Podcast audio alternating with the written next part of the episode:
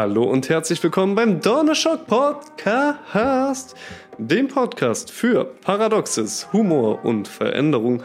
Und heute habe ich mal wieder eine ganz fantastische Folge für euch am Start. Und zwar war Philipp Strüfen nochmal zu Gast. Und in der letzten Folge haben wir schon über die Mysterien der Vergangenheit und alte Geschichte gesprochen. Und heute haben wir mal den Fokus so ein bisschen ins Hier und Jetzt verlagert auf die Herausforderungen von unserer Zeit, auf die Möglichkeiten, die wir alle haben, etwas zu verändern.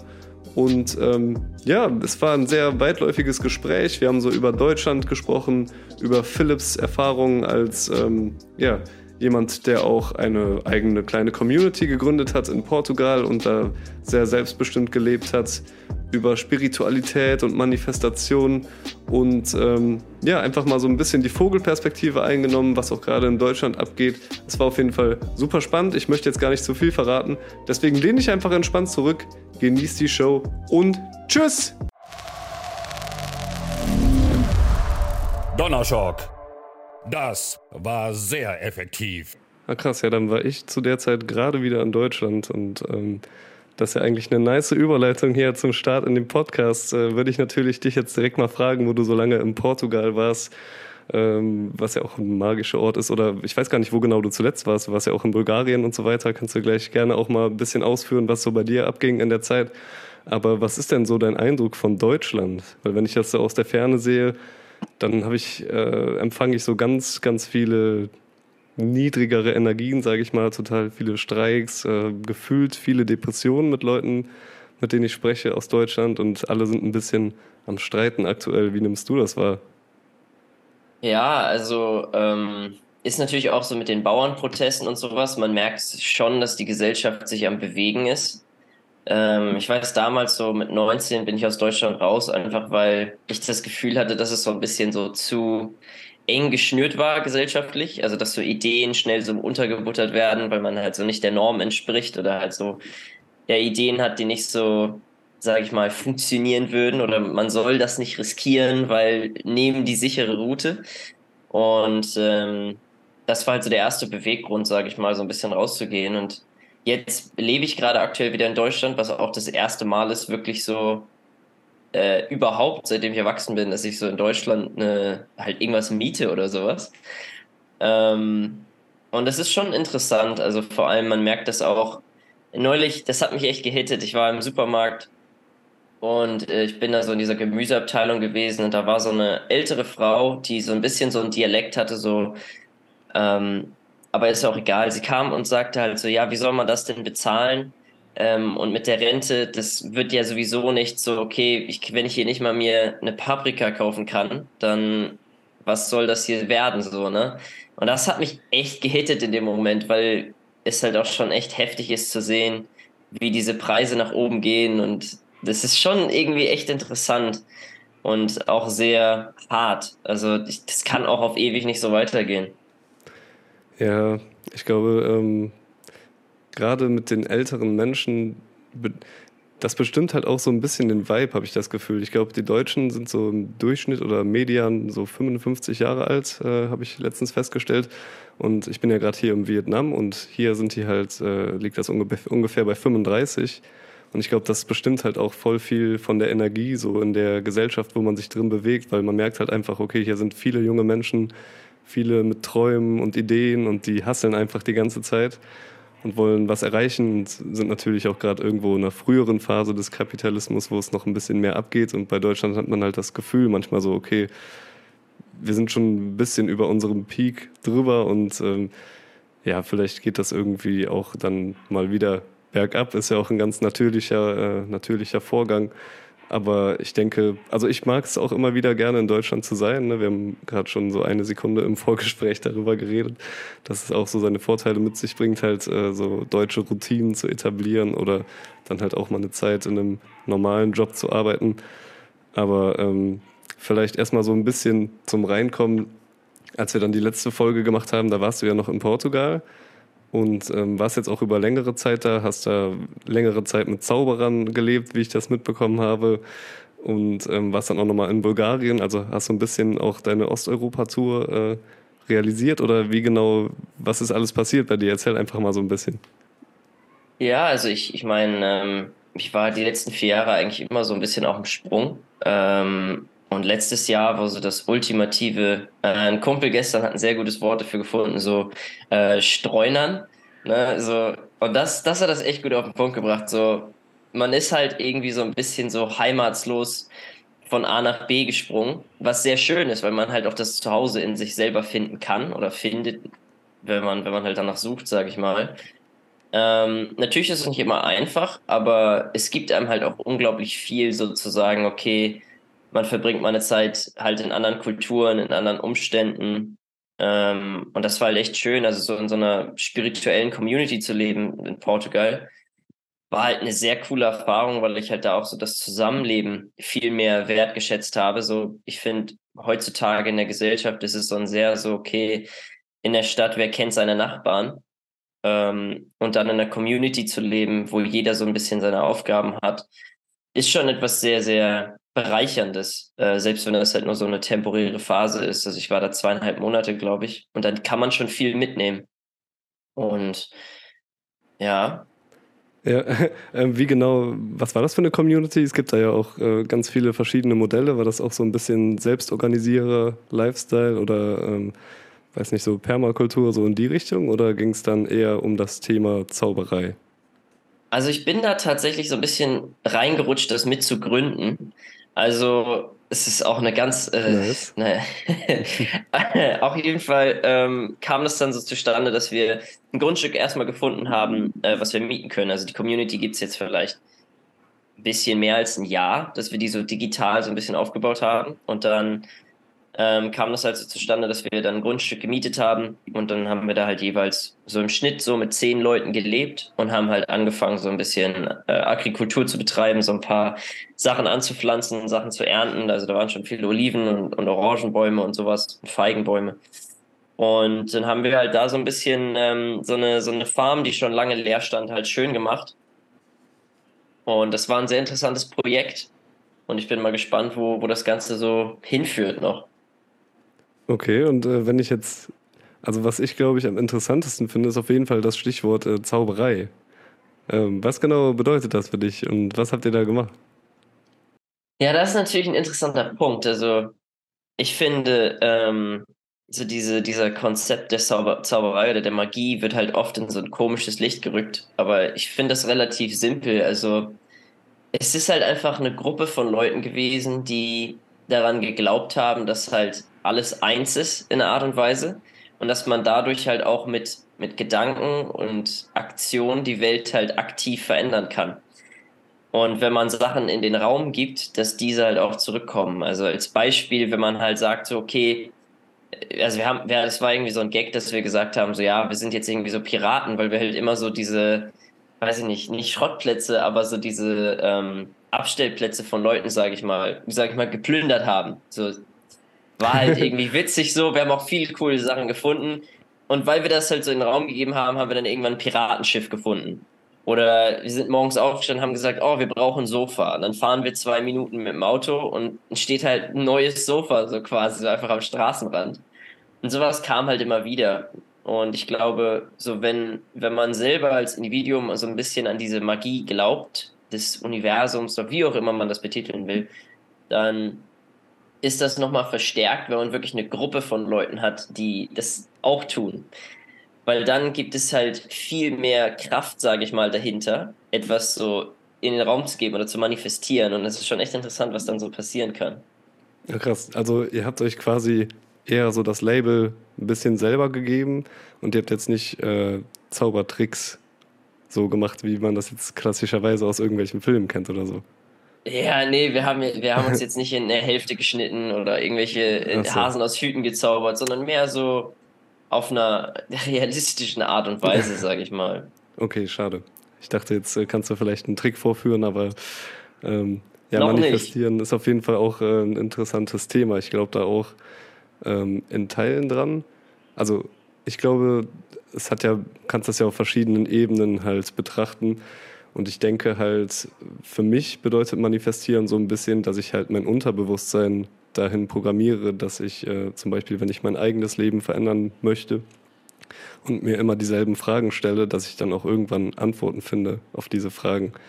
Zum Beispiel, ähm, ich stelle mir immer morgens so als Ritual, äh, schreibe ich mir auch hier in mein Tagebuch, was nice aussieht, ähm, immer so als Abschlussfrage, wie kann es jetzt noch besser werden? So, das ist so ein bisschen random, glaube ich, für viele.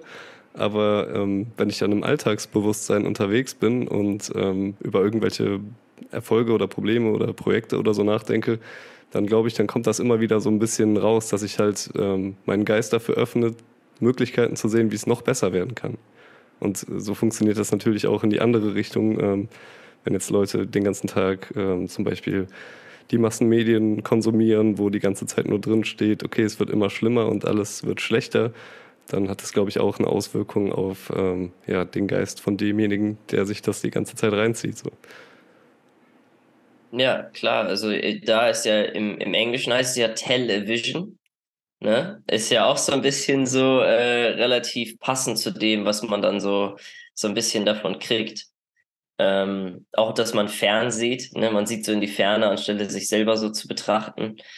Ist halt auch irgendwie ähm, ein guter Punkt. Also ich glaube, Manifestation, das kann man jetzt aus wirklich so vielen verschiedenen Winkeln betrachten, sei es halt dieses unterbewusste, äh, diese Veränderung des Unterbewusstseins oder halt einfach auch so dieses ins Feld geben. So komisch wie das klingt, also ich, ich habe da einmal so einen so Podcast gehört, ich weiß gar nicht mehr von wem leider, aber das war, ähm, das war so eine Frau und die hat so einen Tipp vorgestellt, dass man sich doch ähm, einfach mal vorstellen sollte, dass man jetzt Drachen sieht überall. So, und dann sobald das irgendwie so wirklich aus dem Bewusstsein verschwindet, wirst du Drachen überall sehen. Also mhm. wart ein paar Tage ab und dann sind sie überall. Und das habe ich ein paar Mal schon ausprobiert mit verschiedensten Sachen und das scheint wirklich irgendwie immer zu klappen.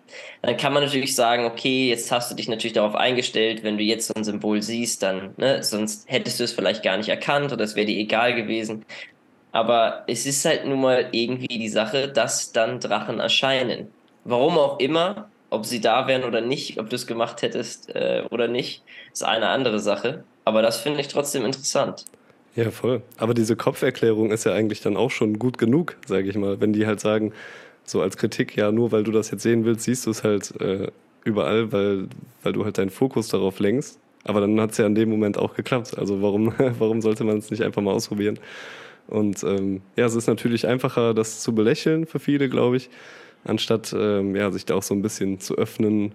Und ähm, es ist aber auch so ein bisschen, äh, wenn man halt immer wieder die Erfahrung macht, okay, das funktioniert halt für mich, dann habe ich halt auch ein viel größeres Vertrauen da rein.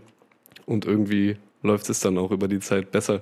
Aber äh, was mich auf jeden Fall auch noch interessieren würde, ihr habt jetzt ja dann in der Community so einen gemeinsamen Nenner gehabt, ähm, was dieses Thema angeht. Ist da auch eine spirituelle Lehre dahinter, die, der ihr so folgt? Oder ist das einfach so ein bisschen, wir bauen uns das hier so zusammen und wir machen einfach?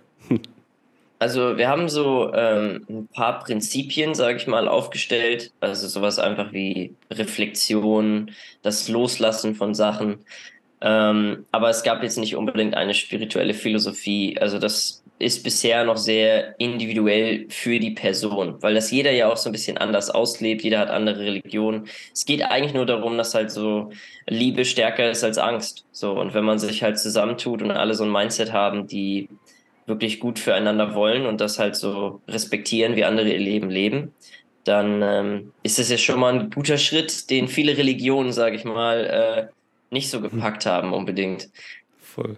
Ja, oder die halt gekapert wurden vielleicht auch. Aber das ist ja schon mal gut, weil dann seid ihr ja kein okkulter Orden, der die Weltherrschaft so heimlich an sich reißen will und alle Menschen irgendwie äh, so, weißt du. ja, ich meine, was nicht ist, kann noch werden, aber geplant ist es nicht. Okay. Man kann ja groß denken, so ein bisschen. ja, weiß ich nicht. Nee, aber das passt auf jeden Fall gerade ganz gut, weil ähm, zufälligerweise, wie es äh, der Zufall so will, bin ich aktuell auch dabei, so eine Art ähm, Community oder nicht unbedingt Community, sondern einen Ort in Portugal zu erbauen mit ein paar Leuten. Zum Beispiel, ähm, kennst du den Georg vom Deframing Channel? Nee, leider, leider kein Begriff. Okay, auf jeden Fall haben wir so die Möglichkeit bekommen, ähm, drei zusammenhängende Immobilien zu erwerben in der Algarve in Monchique und ähm, der Verkäufer hat halt auch so ein bisschen idealistisch, ein idealistisches Weltbild und wollte das halt gerne an Leute abgeben, die da irgendwas Sinnvolles mitmachen, anstatt das halt einfach an die Bank zu verkaufen. Und wir haben jetzt die Vision entwickelt, dass wir halt ein Hostel haben wollen, was aber nicht nur ein Hostel ist für Tourismus, sondern wo halt Kultur stattfinden soll, so eine Oase der Freiheit, ein Kulturtempel, wo man Künstler zusammenbringt oder Leute, die halt auch so alternative äh, Ideen haben wie du oder die das vor allem auch leben. Also nicht nur Theoretiker, sondern Leute, die halt auch eine Veränderung reinbringen können. Und ähm, genau, aber dazu werde ich auf jeden Fall demnächst noch ein bisschen mehr Infos rausgeben, weil wir machen eine Crowdfunding-Kampagne natürlich auch. Und ähm, ja, vielleicht kann man sich da ja in Zukunft auch irgendwie ein bisschen zusammentun, weil äh, wo, wo genau ist das bei euch in Portugal? Das ist ja, glaube ich, ein bisschen weiter nördlich, oder? Genau, also es war ähm, in der Region Castelo Branco, das ist ähm, ja weiter nördlich, also die nächstgrößte Stadt, würde ich sagen, war Tomar. Ähm, aber, also wie gesagt, das war jetzt erstmal nur so ein Mietding. Und äh, wann oder wo wir dann die, die wirkliche, äh, das wirkliche Grundstück erwerben, steht noch offen. Ähm, aber das hört sich sehr geil an, das Projekt. Also wäre ich auch mal gerne dabei. Also ähm, Portugal generell wunderschönes Land und ich glaube auch, dass sich vieles da noch bewegen wird. Vor allem in diese Richtung. Ja, und das Angenehme ist auch, dass ich den Eindruck habe, dass vor allem, also ich war jetzt nur in der Algarve halt, ähm, habe sonst mal in Lissabon, aber vom Norden habe ich jetzt nicht so viel gesehen. Aber dass man da halt auch viele Leute hat, die genau das denken. Und irgendwie alle haben das Gefühl, hier in Portugal hier geht irgendwas los und ähm, da wollen wir auch gerne so ein Teil davon sein. Und wir identifizieren uns quasi so als Hippie-Hustler, weil es gibt ja auch verschiedene Communities. Manche sind dann halt so Crack-Hippies, die äh, den ganzen Tag nur Drogen nehmen und halt äh, so ein bisschen weglaufen wollen vor dem Problem, glaube ich. Aber wir sind halt der Meinung, wir brauchen irgendwas Neues, halt einfach was erschaffen, was äh, was auch immer das dann im Endeffekt sein mag. Vielleicht Musik, der eine macht Musik, dann haben wir ein Tonstudio oder wir haben halt auch ganz viele Räumlichkeiten dann so für Seminare oder Yoga oder so praktische Dinge halt, die man dann irgendwo in sein Leben integriert. Ähm, genau. Und vielleicht führt uns ja der Fluss des Lebens dann irgendwann in dieser äh, Richtung wieder zusammen, so wie es äh, jetzt auch irgendwie wieder passiert ist. Und das ist ja auch ähm, ein Saying, was, was du oft mal rausgibst. Du gehst so mit dem Flow, mit dem Fluss des Lebens und dann auf einmal bist du halt in Deutschland wieder und hast eine Wohnung und weißt ja, gar nicht genau, was passiert ist. Und ähm, meine Frage dahingehend wäre jetzt, wie schaffst du das denn so mit deiner Intuition in Kontakt zu kommen? Das ist also eine du, gute Frage. Ich habe jetzt nicht so den Eindruck, dass du solche Entscheidungen immer krass überdenkst, sondern vielleicht so ein bisschen gefühlsmäßig oder wie machst du das? Äh, ja, ich, also ich würde schon sagen, dass es sehr gefühlsmäßig ist. Also im Chinesischen gibt es ja den Unterschied nicht zwischen dem Herz und dem Kopf. Also sie sagen einfach, okay, so entweder ist dein Key so aligned oder nicht. Ähm, allerdings, so was ich, was mir sehr dabei hilft, ist halt so ein bisschen so diese Zeichen des Universums zu lesen. Also jetzt als Beispiel zum Beispiel ähm, mit Deutschland. Also ich, ich habe ich hab immer irgendwie viele Optionen offen, wo ich irgendwie Bock drauf habe oder die irgendwie so in meinem Kopf rumschwirren. Ähm, und ich mag halt einfach nicht, wenn man nichts tut. So diese Stagnation ist irgendwie, weiß ich nicht, ist nicht meins. Und ähm, dann gucke ich halt immer so, okay, was für Zeichen würde man so kriegen? Und jetzt ähm, mit, mit Deutschland zum Beispiel war das echt verrückt so, ähm, ich, wir haben jetzt so eine neue Tradition in, in der Freundesgruppe so von äh, meiner Kindheitsfreundesgruppe, dass wir so eine Kakaozeremonie machen ähm, an, an Silvester mit äh, der Mutter von meinem besten Freund und die ist halt Schamanin.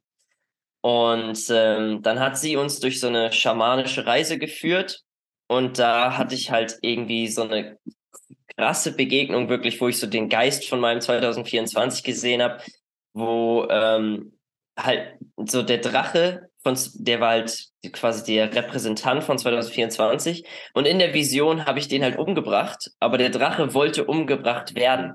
Also war super irgendwie trippy. So, und dann eine Woche später ähm, waren wir im Harz wandern und dann kam so ein Typ, der hat irgendwie so von so einem Balkon an der Herberge, hat er irgendwie so geschrien, so, hey, geht ihr wandern? So hätte ich ja gar keinen Bock drauf, ne? Wir sind ein bisschen gelacht, okay. Dann anderthalb Stunden später treffen wir denselben Typ beim Wandern. Und wir so, hä, so, was, was ist das jetzt? Ja. Und ähm, dann äh, haben wir halt so ein bisschen gequatscht und dann kommt er aus genau der Stadt, in der ich gerade, in die ich gerade gezogen bin. Es ist keine große Stadt, so, ne? Also schon, schon gut random. Dazu kommt, dass er so einen schwarzen Pulli anhatte mit einem Drachen drauf, worüber so Destiny stand. Und was halt, was halt krass war, weil das auch wirklich so dieses Zeichen von mir war, so, okay, diesen Schritt zu tun, ist genau der richtige, wenn ich halt so diesem Schicksal weiter folgen möchte und diesen Drachen dann halt auch wirklich töte, sage ich mal, ähm, um halt diesen Schritt zu machen. Und ich glaube, ein Leitsatz, was mir immer dabei hilft, ist so ein bisschen, dass ich versuche, mein größtes Potenzial zu erreichen. Und ich gehe halt dahin, wo ich am meisten das Gefühl habe, dass ich das tun kann. Egal wie äh, theoretisch Angst ich davor habe oder alles Mögliche, ich sage einfach, okay, da geht's hin und wir gucken, was passiert. Mhm. Nice, interessant. Ich glaube, es ist jetzt ja auch äh, zumindest nach dem chinesischen Kalender das Jahr des Drachen. Ich weiß nicht, ob dich das da weiterbringt, oder? Habe ich auch schon gehört tatsächlich, ja. was ich auch wieder verrückt finde. So, es passt auch sehr gut äh, in das ganze andere Bild. Und hast du auch schon eine Idee, wie lange du da vor Ort sein möchtest, oder guckst du auch einfach? Ich habe keine Ahnung. Ich habe so ein paar andere Angebote, die auf dem Tisch liegen, die ich sehr gerne nachgehen würde, also auch äh, im Ausland wieder. Und äh, ich gucke einfach mal, wie sich das entwickelt. Ne? Ähm, also das ist sowas, das, das kann ich gerade noch nicht sagen. Allerdings äh, stelle ich auch fest jetzt, also ich komme ja aus dem, aus dem Norden Deutschlands und hier ist immer noch nördlich auf jeden Fall. So, ich finde es ich find's auch ganz cool so, aber ich weiß nicht, ob ich hier meinen Lebensmittelpunkt später aufbauen wollen würde. So, das Wetter, auch so ein bisschen diese Verschlossenheit wieder. Es ist schon, weiß ich nicht, wenn man so ein bisschen andere Kulturen erlebt, die halt so ein bisschen wärmer sind, sei es Portugiesen oder auch Bulgaren oder sowas, dann finde ich das, ähm, ja, das reizt mich irgendwie mehr. Ja, du ähm, bist ja auch ein sehr freiheitsliebender Mensch und ähm, gehe ich jetzt mal von aus. Ich hoffe, diese Unterstellung ist korrekt. genau. Ja. Ähm, ich frage, ich, äh, das gilt für mich auf jeden Fall auch und ich gehe halt auch irgendwie mit dem Flow. Ich äh, buche dann einfach ein Flugticket irgendwo hin und fliege dann dahin.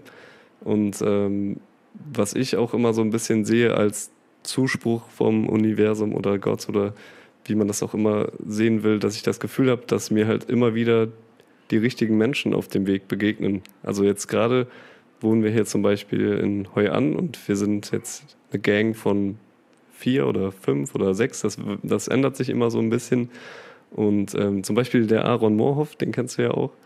Ähm, der ist uns schon mal begegnet in Thailand und jetzt auf einmal kommt er auch wieder hier vorbei und man chillt halt zusammen. Und äh, ich glaube, man merkt auch richtig so von unseren Seiten aus, wie die Reise halt hier im Außen auch so unsere inneren Prozesse die ganze Zeit weiterbringt.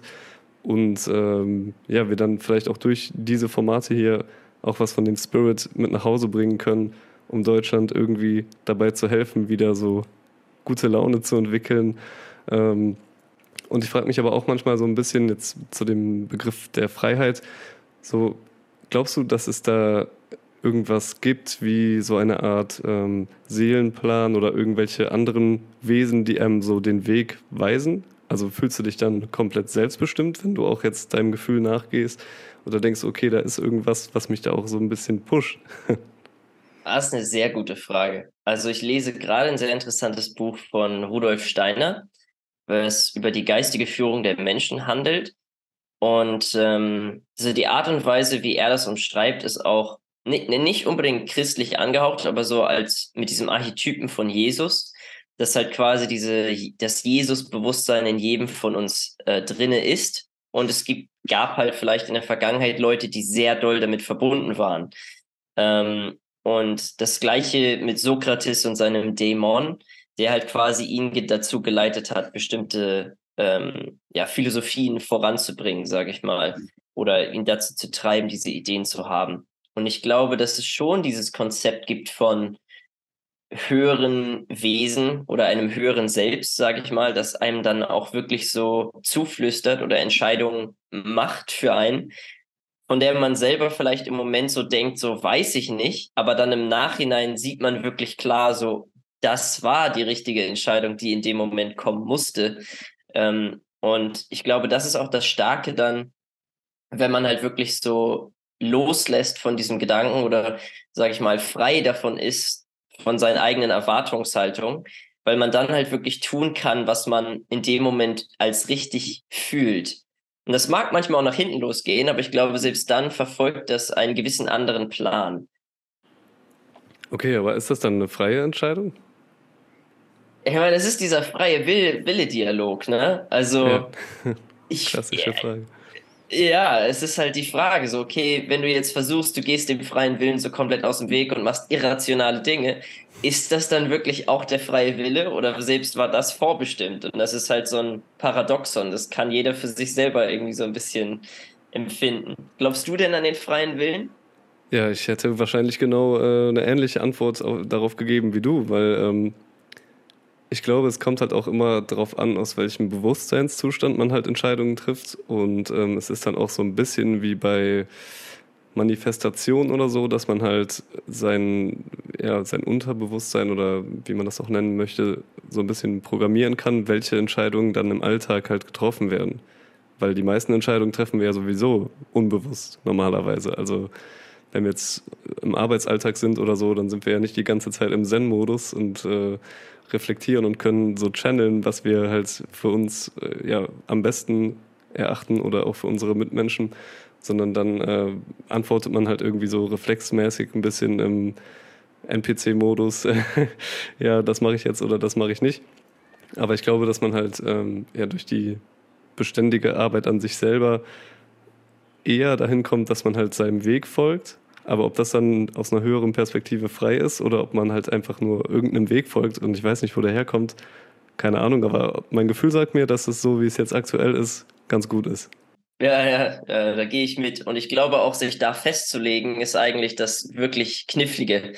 So wie alles, also ich bin ein großer Vertreter der Theorie, wir wissen absolut gar nichts. Und ich glaube, je mehr man sich verschanzt in ein, ein gewisses Lager, dass man sagt, okay, das ist die Wahrheit, desto weiter entfernt irgendwie ist man von dem Ganzen. So persönlich, ne? Aber ich glaube, das ist auch irgendwie ein bisschen unkomfortabel für viele, so sich diese Vorstellung zu machen, dass man wirklich nichts weiß. Ähm, aber ich glaube, das ist schon relativ nah dran. Und bei diesen Paradoxen sieht man das, glaube ich, auch sehr doll. Also, was jetzt davon wirklich die Wahrheit ist, wer bin ich zu sagen, so das eine oder das andere? Safe. Am Ende muss ja sowieso jeder irgendwie seinen Weg finden. Und ich glaube, wenn halt die Menschen so im Großteil eine gesunde Einstellung zu sich selbst haben und zu ihren Werten und ihren äh, Gefühlen, dann äh, bewegen wir uns wahrscheinlich auch schnell in eine positivere äh, Richtung, was die Entwicklung der Menschheit so angeht. Aber wie sich das dann bei den Einzelnen äußert, keine Ahnung. Und äh, genau wie du sagst, steht uns halt dann nicht zu, das zu bewerten. Ähm, ja, aber das sind dann wahrscheinlich, was uns so inspiriert, sind wir so ungefähr auf, auf einer Wellenlänge und äh, bringen dann eine gute Resonanz mit, aber respektieren auch die anderen, die keine Ahnung was machen, um äh, ihre Träume zu verwirklichen oder einfach nur zu leben. ja, ist auch wichtig und ich, ich finde das interessant, so auch dieses Gedanke, also ich finde auch auf diesem spirituellen oder sag ich mal diesem Hustle-Hippie-Weg, den ich übrigens sehr, also super schöner Begriff. Geil, ne? Äh, Danke. Alliteration auch sowieso immer stark, aber ähm, ich finde das halt auch generell komisch, wenn man dann so ein bisschen so, so dieses spirituelle Ego entwickelt, sage ich mal, und dann sagt so, oh, diese NPCs oder die ihre ne, Leben unbewusst leben oder so. Finde ich super, super schwer, weil es ist halt so, jeder lebt sein eigenes Leben und es ist halt schon, man stellt sich da schon echt hart drüber. So. So, es gibt Momente, wo sich Leute oder auch man selber, wie du schön gesagt hast, sich so fühlt wie ein NPC. Ne? Sei ja. es irgendwie so, weiß ich nicht, wenn, wenn du zur Tankstelle gehst und halt die da irgendwie so irgendwas bezahlst oder sowas, ist halt irgendwie eine Videospielinteraktion so, weil du auch nicht so wirklich interagierst. Ähm, aber dennoch ist es halt irgendwie, ist viel verbreitet, so diese Andrew Tate äh, Matrix-Schiene, sage ich mal, die das dann halt so sehr ähm, veredelt zu sagen, andere Leute sind das und das und ich bin hier der Oberficker, so ist es, äh, ja, weiß ich nicht. Ja, ultra. Ja, ich gehe da immer so ein bisschen den Mittelweg, weil ich mag auch das Wort NPC und ich finde, das beschreibt auch ganz gut, äh, was manchmal so passiert.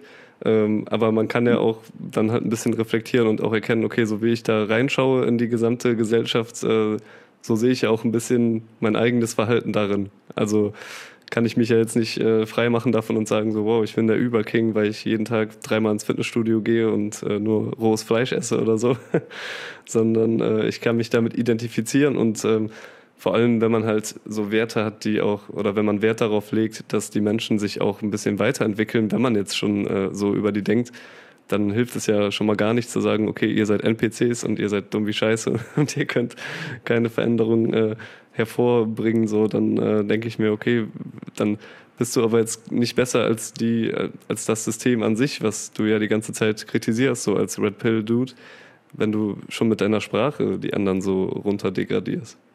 Ja, ja, das stimmt. Und vor allem in Andrew Tates Case so finde ich das super lustig, dass er so sagt, so die Matrix auszubrechen, aber will halt so diese tollsten Wagen fahren und irgendwie mit den schönsten Frauen was haben, was halt so ist, so, so das ist die Matrix. So, das ist ja, I don't know, finde ich sehr komisch irgendwie. Ja, wobei ich auch da wieder finde, man kann auch schon äh, die materielle Welt und äh, die Freuden, so, die die Welt so zur Verfügung stellt, gerne annehmen, ne? weil das ist dann auch wieder was, äh, wir haben jetzt gerade auch über Spiritualität geredet, was dann viele so in dieser kompletten Ich-Auflösung einfach alles hinter sich lassen und sich selber krasse Regeln aufstellen, wie, oh mein Gott, ich darf keiner Frau hinterher gucken oder Geld ist böse und solche Geschichten. Das geht dann halt wieder voll in das andere Extrem und ähm, ja, ich finde, man kann sich schon aus beiden Welten halt so ein bisschen bedienen. Und äh, vielleicht ist das so ein bisschen Osho-mäßig. Äh, man kann auch geile Wagen fahren, das ist cool. Ähm, aber halt, äh, ja, sich halt nicht so ultra darin verlieren, was, was ich jetzt mal so am Rande empfehlen würde. Ja, ist halt so irgendwie immer alles so ein bisschen in Maßen und diese Art und Weise. Ne? Also wenn du das dann machst, nur damit zu flexen, dass du es hast, ist was anderes als einfach so zu tun, sage ich mal. Ja, voll. Okay, nice. Dann haben wir schon wieder hier eine, eine Connection geschaffen. Ähm, nice, ne, nicer Punkt, äh, auch mit Essen. Ähm, wie, wie ernährst du dich denn eigentlich? Weil das ist ja auch immer so ein bisschen in der spirituellen Szene so, viele sind vegan unterwegs oder vegetarisch. Äh, wie, wie, sieht das bei dir aus? Also ich habe ähm, hab da auf jeden Fall immer so Phasen. Ähm, also ich bin jemand, der sehr gerne auch so Sachen ausprobiert für mich selber, so sei es halt zu fasten für eine gewisse Zeit, also Intermediate Fasting und sowas. Und das nehme ich halt zum Teil sehr streng.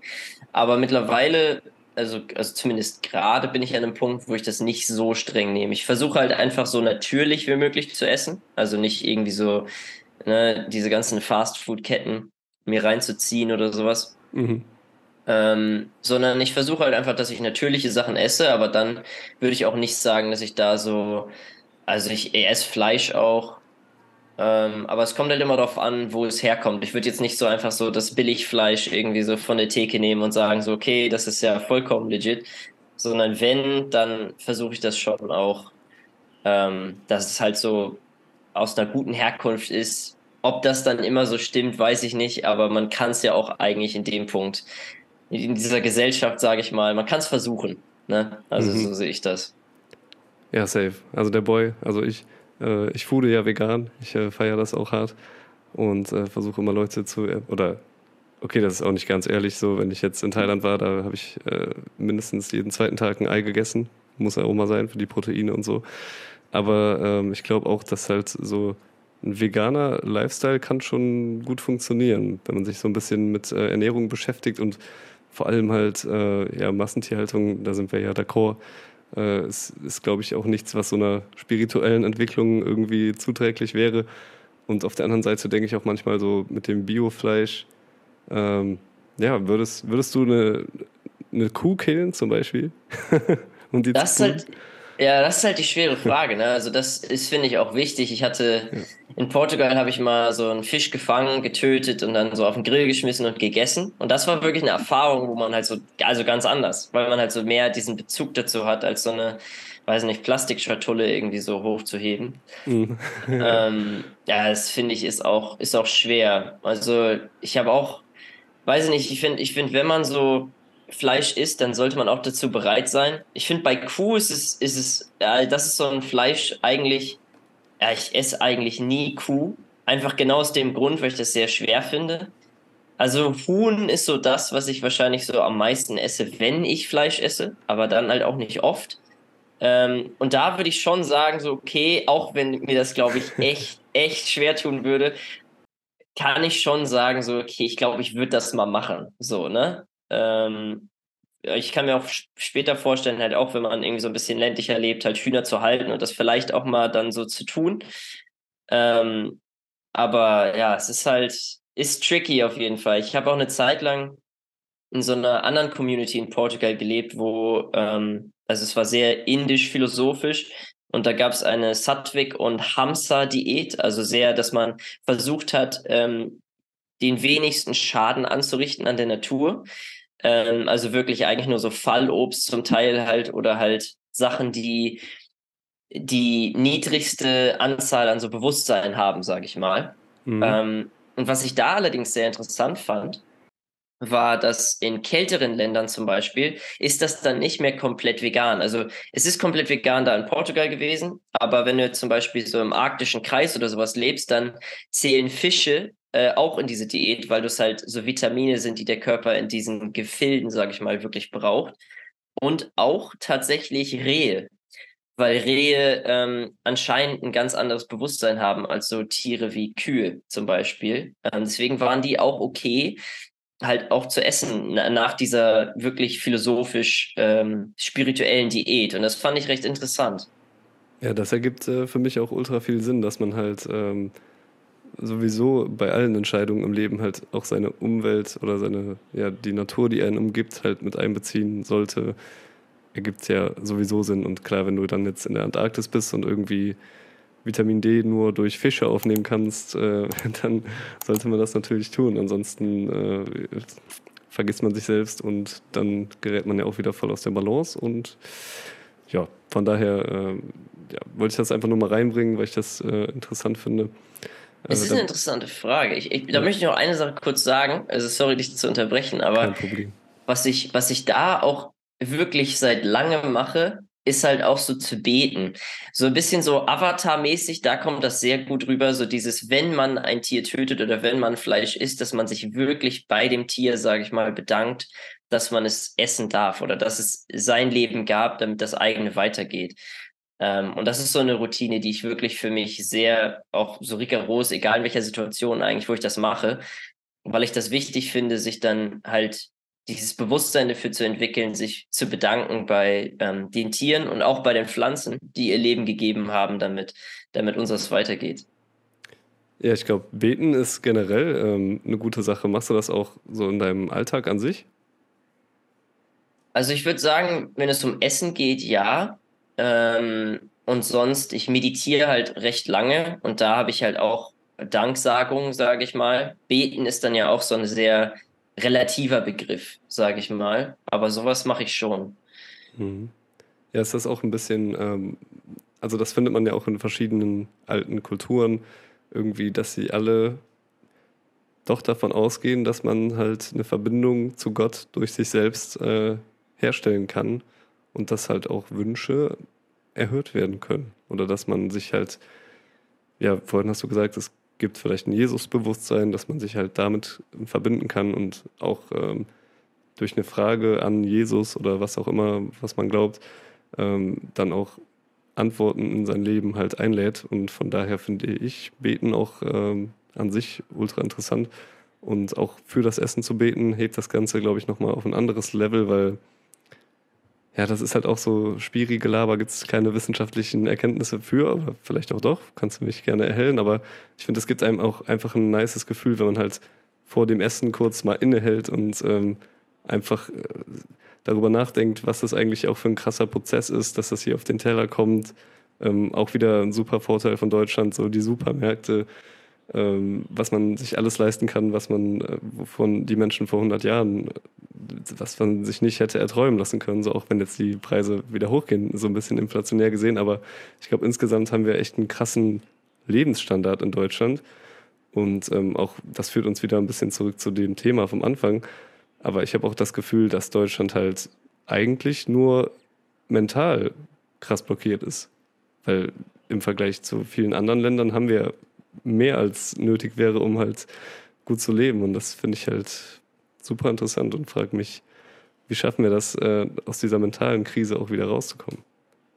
Ja, es ist eine gute Frage. Also der erste Impuls ist so ein bisschen so dieser Gedanke, dass wir vielleicht also dass man in Deutschland vielleicht zu viel hat. So dieser Gedanke, dass man eigentlich mit weniger glücklich ist.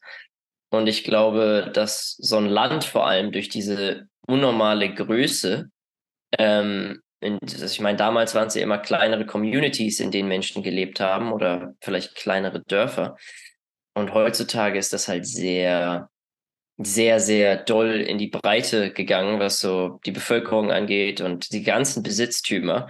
Ich glaube, dass das auch so ein bisschen so eine Last ist auf die Bevölkerung, weil du halt so, weiß ich nicht, die, die Wirtschaft, sage ich mal, so stemmen musst oder halt einfach so eine gewisse Rolle im Weltbild oder in dieser Weltwirtschaft halten musst.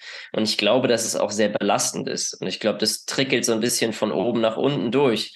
Ne, also warum, warum sind so viele Leute gestresst beim Arbeiten? Weil der Arbeitgeber Stress macht, weil dann der Staat auf den Arbeitgeber Stress macht. Ähm, und das ist halt, ist halt irgendwie so ein bisschen so ein Teufelskreis. Mhm. Ja, ich versuche immer, was für mich halt geklappt hat, äh, die Verantwortung halt selber zu übernehmen. Weil es ist halt immer so ein bisschen Beschwermentalität zu sagen, okay, der Arbeitgeber ist das jetzt schuld und äh, der, wo hat das seine Ursache, gibt es bestimmt irgendwo eine gute logische Erklärung. Aber am Ende entscheidet ja jeder selbst, äh, wie er mit der Situation umgeht, weil es gibt ja auch viele andere Länder, die sind auch in krassen politischen Konflikten oder die äh, haben halt einen ähnlichen, ähnlichen Lifestyle wie wir und den Leuten ist das aber eher egal. Also die haben halt gefühlt noch Werte oder haben äh, Lust auf Familienleben oder ein Zusammentreffen mit Freunden und haben halt nicht so im Kopf, okay, hat der jetzt vielleicht eine andere politische Ansicht als ich, dann kann ich mit dem nicht mehr chillen, weil dann ist er ein böser Mensch und ähm, keine Ahnung was. Sind halt nicht die ganze Zeit gegeneinander, sondern da läuft zwar ein ähnliches Programm ab, aber die Leute haben halt einen anderen, da sind wir wieder beim Fokus, einen anderen Fokus im Leben und achten vielleicht von sich aus mehr auf Verbindung, anstatt auf, wie kann ich mich von dem abgrenzen. So. Und ähm, ja, das ist irgendwie so ein bisschen der Spirit. Ja, es ist, das hast du schön gesagt. Also ich glaube, das ist so ein bisschen, jeder muss das, also nicht, nicht muss, aber ich glaube, es hilft ähm, einem Individuum wirklich so diese Verantwortung selber ein bisschen zu schultern und dann einfach so das Leben in die Hand zu nehmen und halt zu gucken, okay, wo möchte ich wirklich hin und nicht so diese Ausreden im Außen zu suchen, sage ich mal, sondern zu gucken, okay, was kann ich wirklich an mir ändern oder halt an der Situation ändern mit dem, was ich, was ich bin. Mhm. Und ja, dann, wenn das genug Leute tun, dann wird sich das bestimmt auch irgendwie zeigen, dann, äh, keine Ahnung, vielleicht, dass Cannabis legalisiert wird und alle chillen noch mehr oder ähm, dass dann, keine Ahnung, was passiert, weil einfach genug Menschen halt das auch irgendwie manifestieren, dass sie halt äh, mit der Situation nicht mehr einverstanden sind und sich aber gleichzeitig auch für was Neues entscheiden. Und wie sich das dann am, Ende zeigen wird, äh, ob es dann Änderungen gibt in der Politik oder die Politik halt einfach nicht mehr so wichtig ist für uns und wir uns halt auf produktivere Sachen konzentrieren. Ähm, ja, das, das wird sich dann wahrscheinlich noch zeigen, aber ich bin da eigentlich ganz guter Dinge. Ja, ich auch, ich auch. Also ich glaube, viele Leute blasen da auch so Trübsal, ähm, was das Ganze angeht, oder sehen immer nur so schwarz, aber ich sehe riesengroße Veränderungen. Also auch mit diesen Bauernprotesten, wie viele Leute wirklich so d'accord waren oder halt auch gesagt haben, so hey, das ist eine gute Sache, dass Leute dafür einstehen. Ähm, und ich glaube, dass das Bewusstsein ist sich da schon am ändern. Und ich bin auch mal sehr gespannt, wo uns das so hinführt. Mhm. Ja, ich bin auch gespannt, weil einerseits denke ich so, okay, es ist cool, dass wir ähm, als Gesellschaft halt jetzt sehen, wo unser Essen herkommt und dass wir da vielleicht ein bisschen auch wieder dankbarer für sein können, dass es halt Leute gibt, die dafür ackern. Und auf der anderen Seite denke ich mir halt so, diese Wut auch äh, in einer Gruppe ist nicht immer das Produktivste. So auf der einen Seite klar, wir haben jetzt Bewusstsein darauf, das ist gut. Äh, auf der anderen Seite habe ich auch manchmal so ein bisschen nicht Angst, aber es gibt halt Tendenzen, dass so wütende Gruppen halt leicht gesteuert werden können. Und ähm, ja, ich hoffe einfach, dass die Gesellschaft nicht am Ende an diesen ganzen Streiks, die Bahn streikt, äh, 100.000 Anti-AfD-Demonstrationen äh, und ähm, gegen jede Partei gibt es irgendwelche Anti-Demonstrationen, dass das halt nicht zu krass auseinanderbricht und äh, das totale Chaos dann entsteht, sondern da äh, ist dann wahrscheinlich auch wieder jeder Einzelne halt in der Verantwortung, die anderen auch mal einzuladen oder sich mit denen zu unterhalten und zu gucken, okay, was liegt eigentlich euch auf dem Herzen? Und vielleicht sind es ja dann nur so fünf bis zehn Prozent, die uns trennen, aber im Grunde genommen glauben wir eigentlich alle an dasselbe und wollen halt nur gemütlich und friedlich miteinander leben. Ja, ja, ich glaube, das ist auch die Sache. Wir machen uns das viel zu komplex. Also dieser Grundgedanke vom Mensch, so, ne, man möchte eigentlich keinem anderen schaden. So, ne, man möchte ein glückliches Leben haben. Ähm, und ich glaube, so viele Leute, also eigentlich fast alle, sind halt da absolut der gleichen Meinung. Und dann gibt es halt ein paar, die so ein bisschen raussträuben oder dann halt irgendwie beeinflusst werden von anderen Faktoren. Aber ich finde, man merkt das so ganz stark auch beim Reisen, wenn du halt so komplett viele neue Menschen kennenlernst, die eigentlich wirklich alle nur dir das Beste wollen. Also wie selten das ist, wenn überhaupt. Ne, also ich wüsste jetzt auch nicht, wo ich mir gesagt habe, auf meinen Reisen habe ich jemanden ähm, kennengelernt, der wirklich so mir was Schlechtes wollte. Es kann passieren, aber ich glaube, das, das meiste ist einfach super freundlich und, und hilfsbereit. Genau, und äh, wenn dann jemand kommt und dir irgendwie böse ist, dann hat man ja auch manchmal die Perspektive darauf, okay, irgendwas ist in dem halt gerade nicht ganz toll und ich würde jetzt eher ungern mit dem tauschen. So, dass ja. äh, dann halt eher so ein bisschen ins Mitleid gehen und zu sagen so, oh damn, Bro, was machst du da? Warum, warum bist du so sauer? Sorry, äh, das tut mir leid für dich. So, ja. Einfach nicht so die, ja, sich nicht davon so krass distracten lassen. Aber wir sind jetzt ja schon gut drin in dem ganzen spirituellen Thema und was ja auch ein, eine Sache bei dir ist, über die wir beim letzten Mal nicht gesprochen haben, ist ja Tarotkarten ähm, legen. Legst du ja auch für andere. Und ähm, das ist ein Thema, wo ich jetzt selber fast noch gar keine Berührungspunkte mit hatte. Deswegen interessiert mich jetzt natürlich auch das. Ähm, was genau ist eigentlich Tarotkarten legen und ähm, ja, was kannst du daraus lernen? Es ist, ähm, also Tarot bedeutet mir tatsächlich sehr viel. Ähm, das ist so ein bisschen der Weg, wie ich in so Spiritualität reingefunden habe. Und ich glaube, es ist ein unglaublich starkes Reflexionstool. Also man nennt es auch den Spiegel der Seele. Und ich finde, das ist unglaublich hilfreich. Also es ist so ein bisschen so, als könnte man sein eigenes Leben aus Vogelperspektive betrachten und sehen, okay, was sind gerade so Situationen, die ich verbessern möchte oder ändern möchte oder wenn ich diesen Weg weitergehe, was könnte passieren? Und ich glaube, das stellt einen sehr gut ein und lässt einen super stark reflektieren auf das Leben an sich und die Situation, die man durchläuft. Und ich glaube, es kann einem Hoffnung geben oder viele andere Dinge. Ich glaube, Tarot hat erstmal natürlich ein bisschen so das Stigma so von, äh, oh, ich weiß jetzt genau, wann die Katze stirbt oder was auch immer, so diese negativen Aspekte. Ähm, und es gibt sicherlich Leute, die Tarot als solch ein Tool benutzen. Das würde ich nie machen. Also mir geht das mehr darum, wenn ich anderen Leuten die Karten lege oder mir selber, um den, den, um die Gegenwart, um, de, um den aktuellen Moment, um zu gucken, okay, was kann sich denn verändern, wenn ich halt jetzt Sachen ändere oder wo würde ich ankommen? Und es ist unglaublich stark zur Selbstreflexion. Ja, dann äh, vielleicht so ein bisschen, dass ich mir das vorstellen kann, so wie ich das jetzt äh, halt kenne, ist, man hat ein Kartendeck ähm, und zieht zum Beispiel jetzt random irgendeine Karte heraus. Ähm, dann kann ich ja auch darüber nachdenken, okay, was könnte das bedeuten? Ähm, was möchte mir das Kartendeck sagen oder was kann ich über mich selber lernen, wenn ich ein bisschen über diese Karte nachdenke. Aber Tarot, wenn du jetzt mir die Tarotkarten legen würdest, dann geht das ja wahrscheinlich noch ein bisschen tiefer. Also wie läuft dieser Prozess so ungefähr ab? Also zumal, ich mache das jetzt schon mittlerweile seit ein paar Jahren und ähm, was da halt irgendwie so mit sich kommt, ist halt eine Studie der Symbolik und Archetypen. Also jede Tarotkarte seins, es gibt ja verschiedene Decks mit verschiedenen Illustrationen, aber die Karte an sich hat schon eine generelle Aussage und vor allem die Motive darauf oder die Archetypen, die sie verkörpert. Und wenn ich dir jetzt die Karten legen würde, ähm, habe ich halt erstens den Kontext, was welche Karte bedeutet. Und dann halt noch weiter zu gucken, weil meistens legt man Tarot in einer, in einer Art Formation. Also es gibt zum Beispiel das keltische Kreuz, das nennt man so, es werden dann zehn Karten. wo jede Position der Karte eine gewisse Aussage betätigt. Also der aktuelle Moment, deine Vergangenheit, deine Stärken, deine nahe Zukunft ähm, und so weiter mit mehreren Punkten. Und dann könnte ich halt dir sagen, was die Karte an der Position bedeutet. Und dazu, je mehr Erfahrung man im Tarot legen bekommt, kann man halt auch lesen, okay, was bedeuten bestimmte Karten im Kontext oder Korrelation zueinander. Und ich glaube, das hilft halt wirklich, wenn man Erfahrung hat in Tarot, dass man diese Zusammenhänge besser erkennen kann.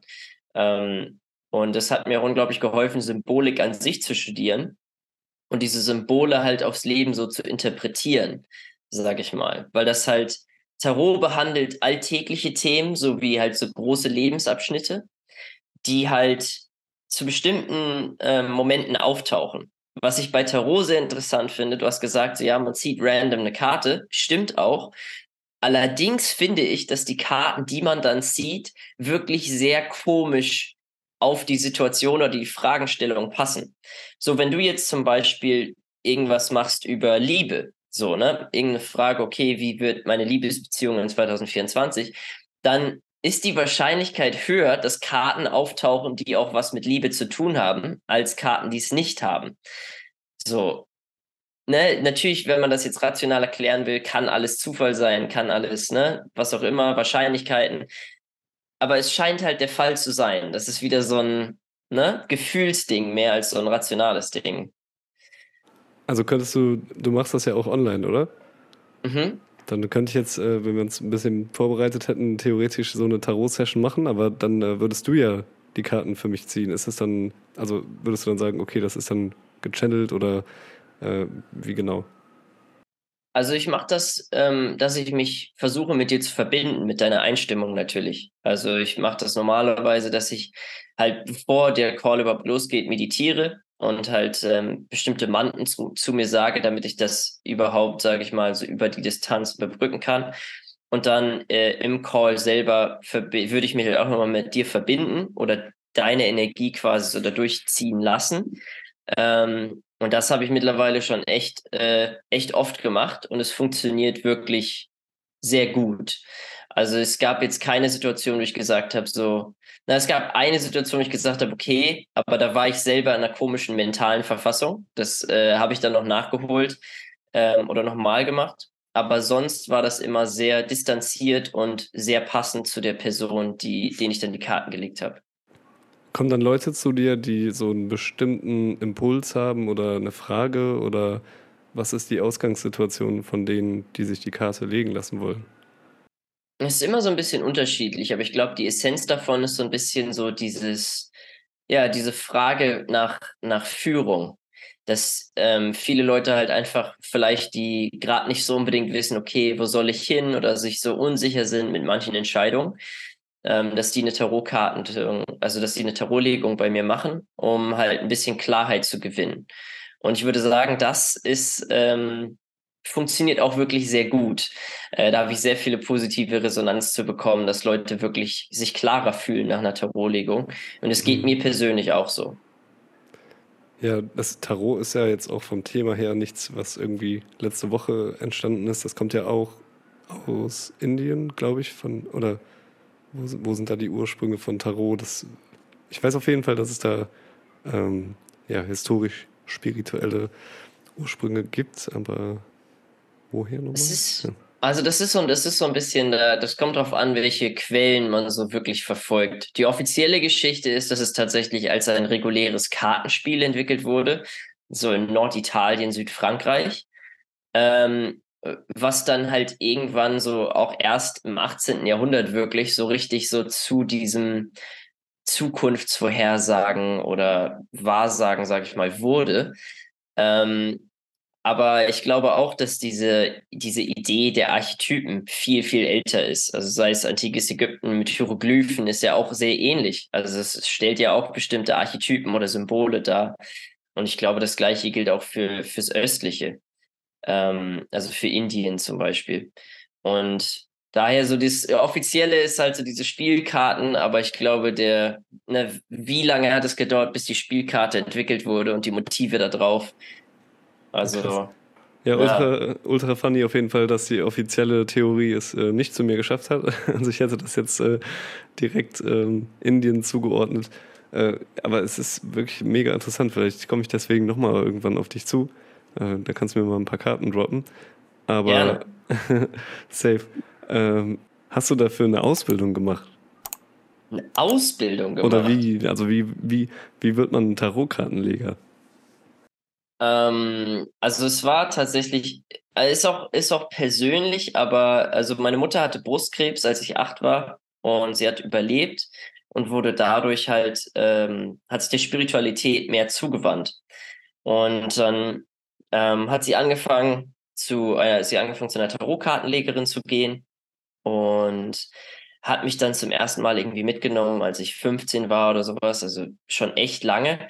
Ähm, und hat mir dann halt so zum ersten Mal so über diese Tarot-Wahrsagung, sag ich mal, erzählt. Und also mit 15 war ich ultra skeptisch. So, ich war halt so interessiert, ich wollte mir das mal anhören, aber ich dachte mir so, ja, ne, so lass sie reden, so weiß ich nicht. Ähm, und ja, dann war ich da und sie hat halt so Sachen gesagt, die sehr akkurat waren, auch wenn sie mich persönlich nicht kannte. Ähm, und vor allem halt auch so ein bisschen so Zukunftssachen, so wie, weiß ich nicht, Haarfarbe von der nächsten Freundin und so, oder halt so, weiß ich nicht, so archetypische Dinge, die nicht so einfach allgemein waren, sondern schon sehr spezifisch. Und dann war ich noch ein paar Mal öfter da.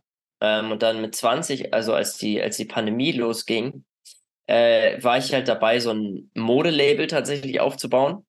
Ähm, es klingt jetzt ein bisschen zu fancy, aber halt ein bisschen so T-Shirt-Designs und so zu machen. Und dann kam halt die Pandemie, dann hatte ich gar keinen Bock mehr so auf, äh, so weiß ich nicht, wenn man dann Mode rausbringt und man kann es nicht feiern oder irgendwie so, hat halt nicht gebockt. Mhm. Und dann habe ich mich sehr mit Tarot beschäftigt. Also habe das erstmal selber eigenständig äh, jede Karte so gelernt und halt für mich so ein bisschen geübt, praktiziert, ähm, auch so ein bisschen unter Einweisung von der Tarotkartenlegerin, ähm, zu der meine Ma Mom dann gegangen ist.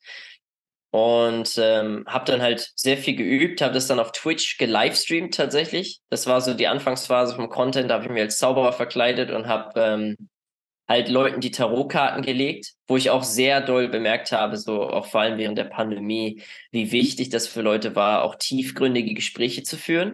Und Tarot ist halt so ein, so ein Werkzeug, man hat direkt ein tiefgründiges Gespräch.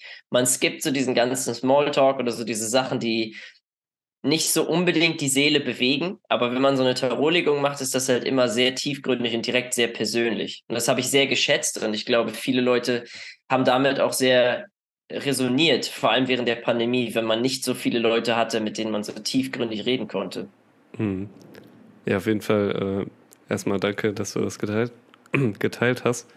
Also krasse Story, aber es ist ja auch wieder ein super Beispiel ähm, dafür, dass sich halt in so Krisen krasse neue Sachen entwickeln können. Vor allem irgendwie immer wieder, wenn es um Spiritualität geht oder wenn man halt denkt, okay, das ganze Leben könnte bald vorbei sein oder alles geht den Bach runter, dass man dann sich halt irgendwie so eine Verbindung zu so übersinnlichen Themen viel einfacher möglich ist.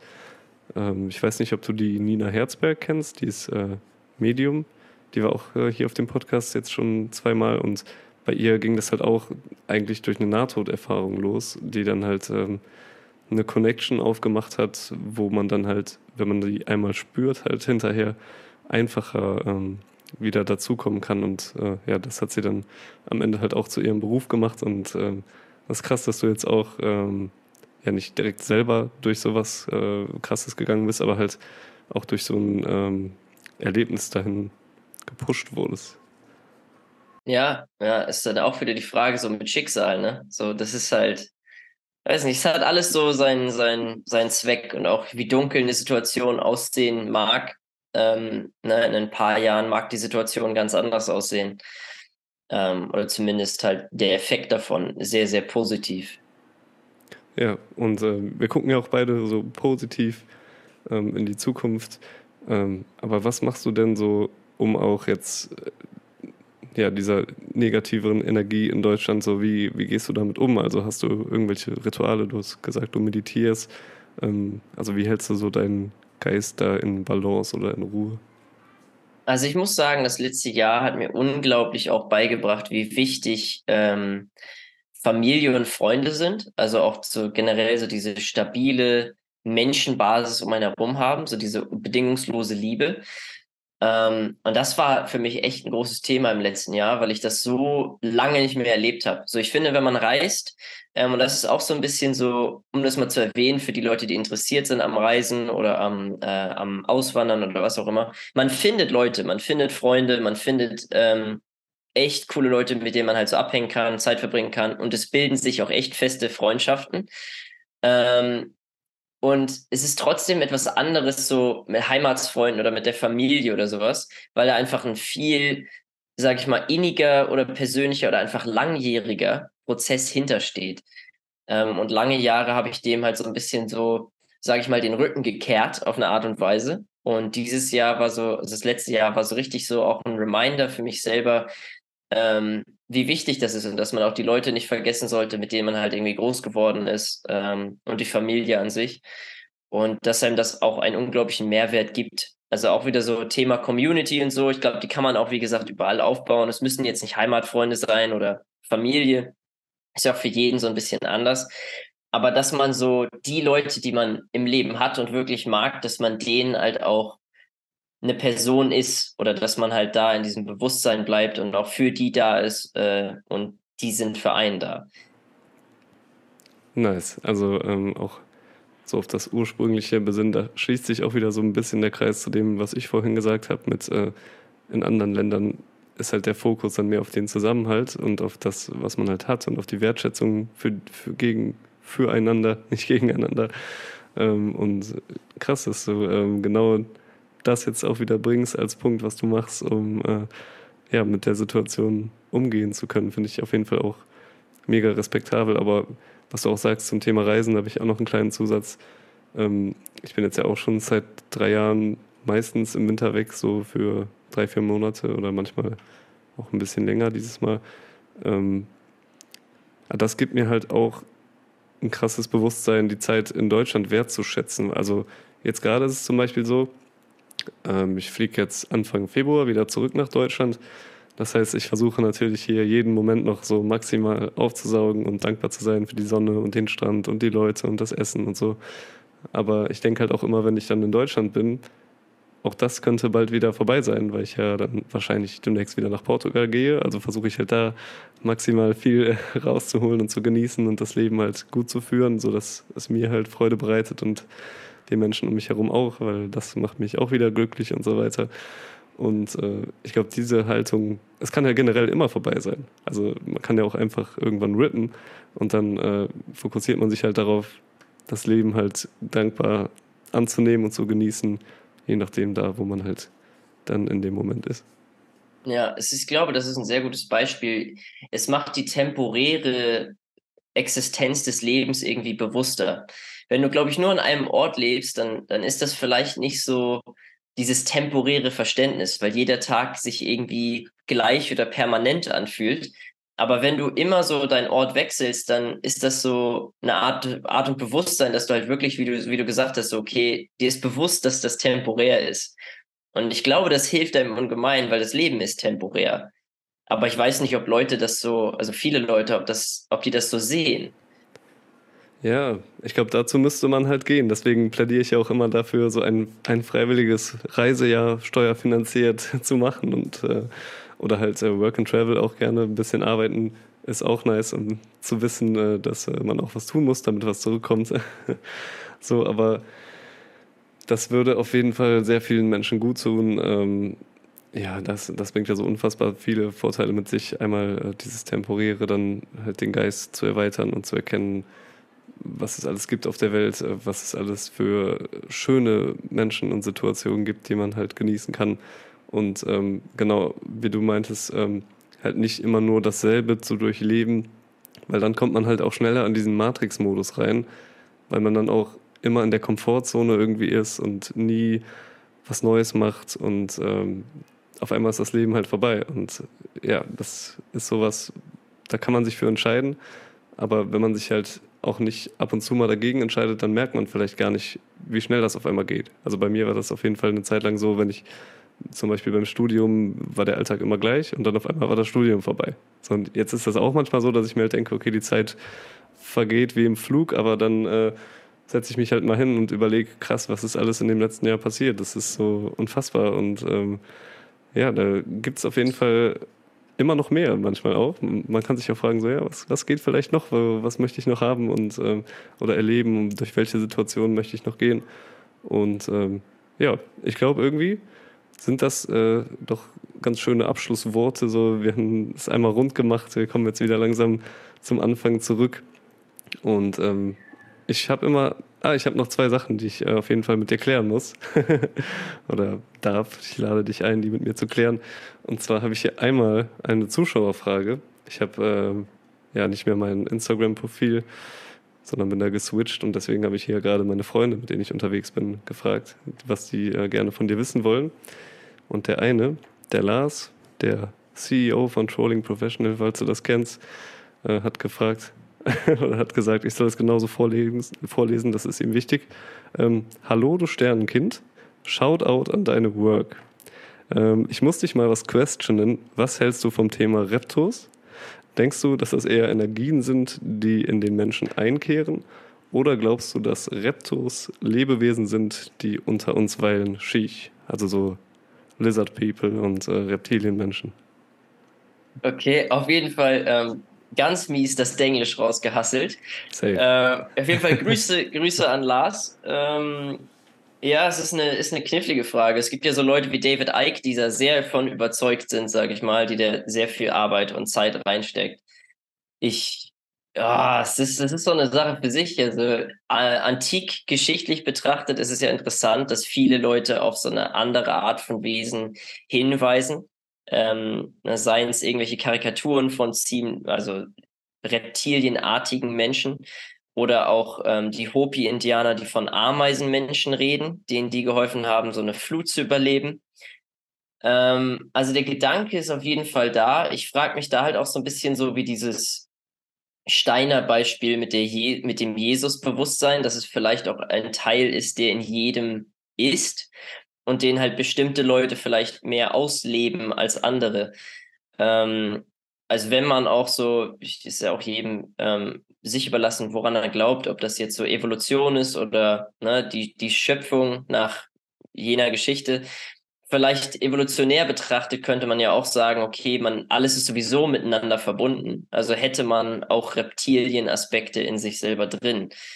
Ich weiß jetzt nicht, ob äh, die Reptilien-Leute unter uns weilen und, äh, weiß ich nicht, in irgendwelchen Abwasserkanälen große Bankiers schmeißen und über die Weltherrschaft diskutieren. Glaube ich nicht. Ähm, aber wie gesagt, so wissen tut man es nie. Aber ich glaube, das ist vielleicht etwas, was in jedem so ein bisschen veranlagt ist.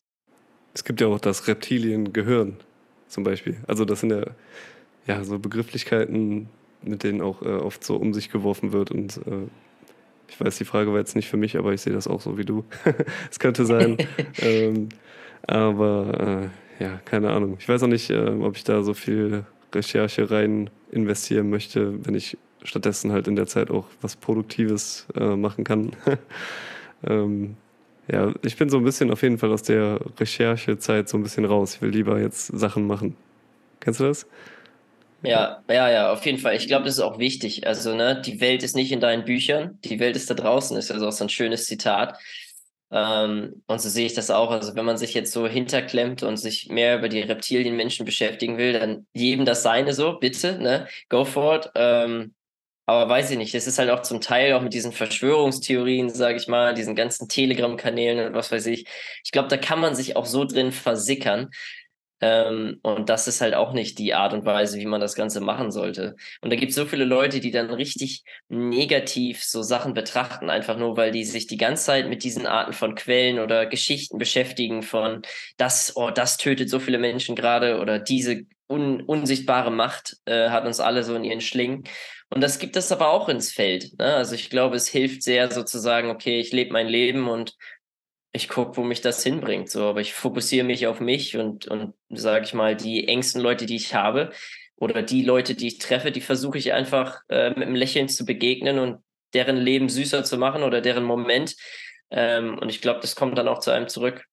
Ja, ich glaube, da kannst du auf jeden Fall mehr erreichen, anstatt halt im, im, Internet zu versuchen, alle Menschen davon zu überzeugen, dass die Queen eine Echse war. Was natürlich sein ja. kann, weil die Queen gibt mir auch sehr merkwürdige Energy. Die ist ja jetzt tot, ne, sage ich mal in Anführungsstrichen, wir wissen es nicht. Aber es ist auch wahrscheinlich nicht so wichtig für uns. genau. Ähm, ja, und dann habe ich jetzt noch eine Frage, die habe ich jetzt ähm, ab und zu stelle ich die halt so im Podcast zum Schluss, um noch was äh, Cooles so mit rauszugeben.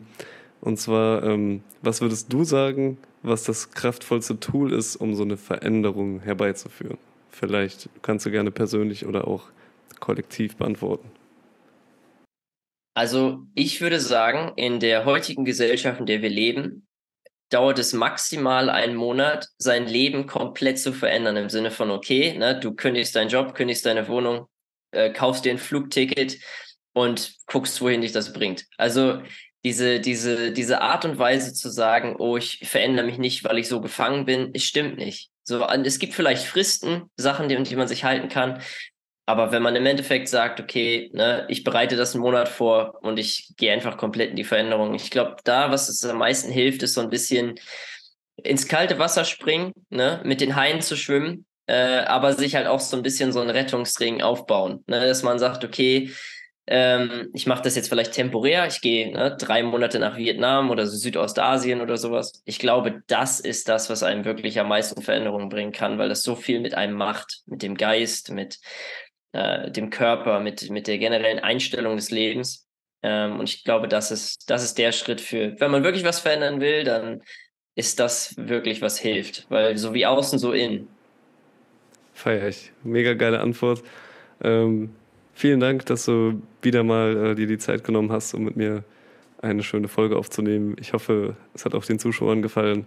Ich fand es auf jeden Fall sehr spannend, heute mal bisschen ab von deinen normalen Themen, so ein bisschen mehr persönlichen Kram äh, geredet und so ein paar spirituelle Weisheiten rausgeklopft. Ich bin mal gespannt, äh, wie so die Resonanz ist, ähm, was die Leute sagen. Und ähm, ja, falls euch gefallen hat, dann auf jeden Fall liken, direkt ein Tarot-Reading buchen beim äh, Philipp und dann noch ein Flugticket und dann seid ihr auf jeden Fall auf dem Weg der Besserung. Achso, und ähm, wir haben jetzt auch ab und zu mal Leute geschrieben auf Instagram halt wegen Reisen und äh, das könnt ihr auf jeden Fall auch gerne machen, weil ich habe da bringe ein bisschen Erfahrung mit. Äh, stellt gerne eure Fragen. Ich freue mich voll, mit euch in Kontakt zu kommen und euch auch äh, da Tipps zu geben. Sehr gerne. Genau. Also vielen Dank und bis zum nächsten Mal. das war mir eine Ehre. Das war's mal wieder mit Donnerschock. Hat dir die heutige Folge gefallen? Dann lass auf jeden Fall ein Abo da, damit dein Lieblingspodcast sich bald entwickelt. Donnerschock der effektivste Podcast im Netz. Höre dir jetzt Donnerschock an, um schlauer zu werden.